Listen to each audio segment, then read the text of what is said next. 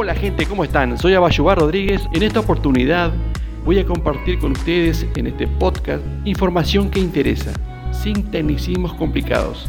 Así que te voy a pedir que te suscribas, comentes y compartas.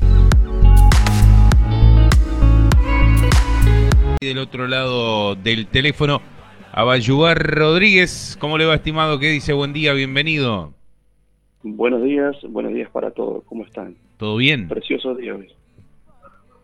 Aparentemente va a estar lindo. Soleado, por Sí. lo menos. Aprovecha a lavar un poco de ropa y todas esas cosas, ¿vio?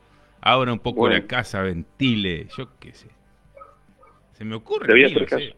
Puede sentarse afuera, tomar mate, no sé, lo que usted quiera. Si no tiene por ganas de tomar mate, en no cualquier gana. lado. ¿Cómo? Para tomar mate no en cualquier lado. igual. Eh, claro, exactamente. Es la ventaja que tiene el Mateo. Este, bueno, Abayubar Rodríguez a lo nuestro, ¿le parece? Venga, Bueno, eh, inteligencia artificial y todas esas cosas que, bueno, eh, hablábamos recién antes de, de- del aire que este, uno da a conocer una noticia y aparecen este, un montón después de, de esa noticia, ¿no? Pero bueno, vamos a ir eh, con lo que hay preparado para hoy. La inteligencia artificial que se viste, dice. Empieza la era de los dispositivos corporales basados en inteligencia artificial. ¿Qué es eso, este, y bueno, este, es, eh, es algo que eh, esperábamos que iba a llegar en cualquier momento, ¿no? Con estos avances tecnológicos de tal magnitud. Y estamos hablando de ropa inteligente, collares con inteligencia artificial, prendedores, clips y demás, este, todo, este, lentes, ya por ejemplo Ray-Ban sacó lentes de sol y lentes comunes, si usted lo ve son normales, pero sin embargo tienen cámara y tienen micrófono y demás, puede analizar situaciones, analizar imágenes, este, usted puede mandar un mensaje, traducirlo a otro idioma y mandárselo a una persona que escucha en otro idioma. Es, es- pasa por ahí el tema, ¿no? Este, más, más de la conexión total, ¿no? Falta que cuando nos estemos durmiendo estemos conectados también, pero pasa por ahí ropa inteligente, clips, hay un clip ahora que usted enciende la mano y, y proyecta en la mano y toda la información y, y, este, usted puede hablar este, y mandar información y demás, este, solamente proyectándose en la mano, ¿no? Y estamos dando pasos agigantados con la tecnología, ¿no? y sin, y sin poderlo dominar. Ese es el tema, ¿no? Mm. Y usted se imagina que más conexión para nuestras vidas es realmente preocupante desde Claro. otro punto de vista. Sí, sí, hay que hablar. Bien, hablando de conexión, eh, ¿se viene el fin del, del, del teléfono celular, este, Abayuba? Dice que hay un reemplazo por nueva tecnología que sacude al mundo tecnológico. ¿De qué se trata Sí, eso? la verdad, la verdad eh, hemos recibido muchísimas informaciones, muchísimas irrupciones. Yo le vuelvo a repetir, en mis 30 años haciendo changa, entre comillas, con estas tecnologías, de, de la primera hasta el fin, nunca había visto eh, semejantes cosas, ¿no? Pero esta información eh, llegó a todos los límites, ¿no? Está sacudiendo el mundo tecnológico.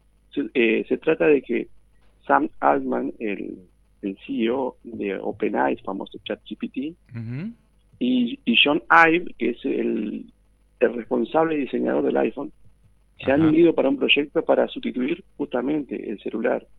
No hay información concreta, está tan cerrada la información, tan protegida que todo el mundo está queriendo pinchar para saber de qué se trata todo esto, ¿no? Ajá. Pero conociendo estos dos elementos, eh, van a disparar largo, ¿no? Y para ello ya consiguieron una inversión de mil millones de dólares.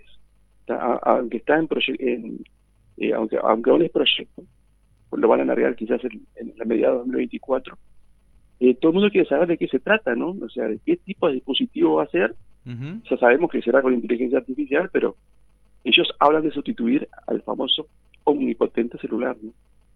Este, y bueno, y, y seguimos cambiando a pasos agigantados, ¿no? Todo esto, el tema este de nuestras vidas. O sea, si bien venía avanzando muy rápido, pero ahora como que dobló la esquina a alta velocidad de todos los avances tecnológicos, ¿no? Claro. Imagínense que, por ejemplo, China está creando ejércitos de robots con inteligencia artificial para la guerra. ¿Pero para qué? ¿Para matar a quién? Mm. A nosotros mismos, ¿verdad? Porque, ¿me explico? tanto dinero invertido en esas cuestiones como hay tantas anomalías humanas a, nivel alimenticio, a nivel de agua y demás, ¿no? Mm. Usted se imagina que, por ejemplo, usted en estos momentos hace una pregunta, ChatGPT le responde, y en, esa intervención el data center necesita medio litro de agua para refrigerar la energía que usó. ¿Se imagina usted eso? O sea, usted hace una pregunta, el chat responde y solamente usted gasta medio litro de agua en los data centers para refrigerar esa energía.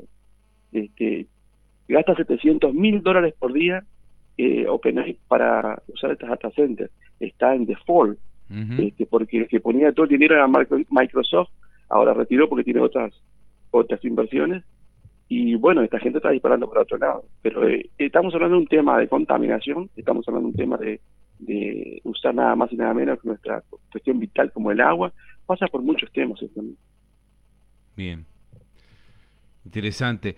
Eh, siguiendo con el tema de ciberseguridad, eh, el sector de la sociedad que se convirtió en el nuevo blanco de los hackers, ¿de qué se trata esto, bueno, la verdad que esta información, eh, hasta ahora había un tipo código que se respetaba. Y ahora no se está respetando más el código. Me da hasta no sé qué hablar de este tema, pero están atacando a la gente discapacitada. O sea, eh, tanto Android como eh, iOS de Apple, hay muchas aplicaciones para discapacitados de toda índole. Entonces, ellos vieron vulnerabilidades tanto del usuario como en estas aplicaciones y están atacando por ahí. Eh, si bien ya se cansaron de atacar todo el tema de bancos, siguen atacando aplicaciones de bancos y demás, pero ya está la gente muy en alerta. Entonces, eh, se corrieron para este lado, donde no deberían correrse porque siempre hay un código entre estas cuestiones de no pasarse, pero ahora se pasaron por este lado. Entonces eso es realmente malo y feo, o sea, realmente feo, ¿no? este, eh, aprovecharse de una persona discapacitada para hackear la información, entrar a los bancos y demás. ¿no? Realmente es, indignante, realmente indignante. ¿no? Entonces, habrá que reforzar todas esas aplicaciones, buscarle cuáles son las anomalías, dónde está la, el bug, o sea, la puerta de entrada, porque estas aplicaciones van avanzando con el tiempo y ahora tienen inteligencia artificial para darle un buen servicio a las personas discapacitadas que también estén conectadas, que también pueden usar el servicio y no estén ajenas a esta conexión mundial, ¿verdad? Claro, claro. Pero lamentablemente eh, es indignante esta parte, ¿no? Este, hay que tener cuidado con eso. Si, si, alguno que está escuchando usa aplicaciones, es discapacitado y está usando aplicaciones para, para comunicarse y demás, que haga una revisión, que la lleve a un, a un especialista para que pueda actualizar esas aplicaciones y, ver cuál está eh, más propensa a ser hackeada o no. Bien. Bien.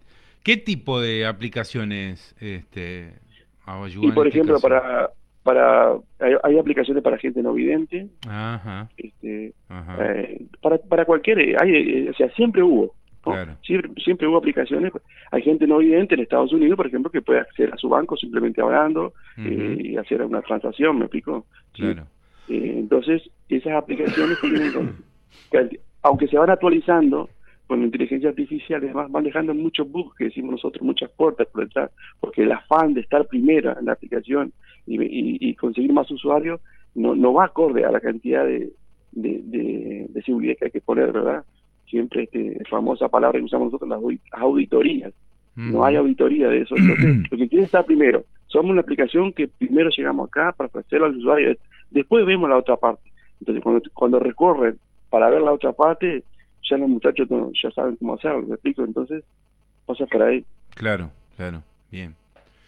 Bueno, muy bien, interesante como siempre el aporte, este, estimado, agradecer esa buena disposición, dejar a consideración de los oyentes también como lo hacemos siempre su número telefónico para cualquier consulta en torno al tema de ciberseguridad, blockchain, inteligencia artificial y demás que es el 097-565252. 097-565252.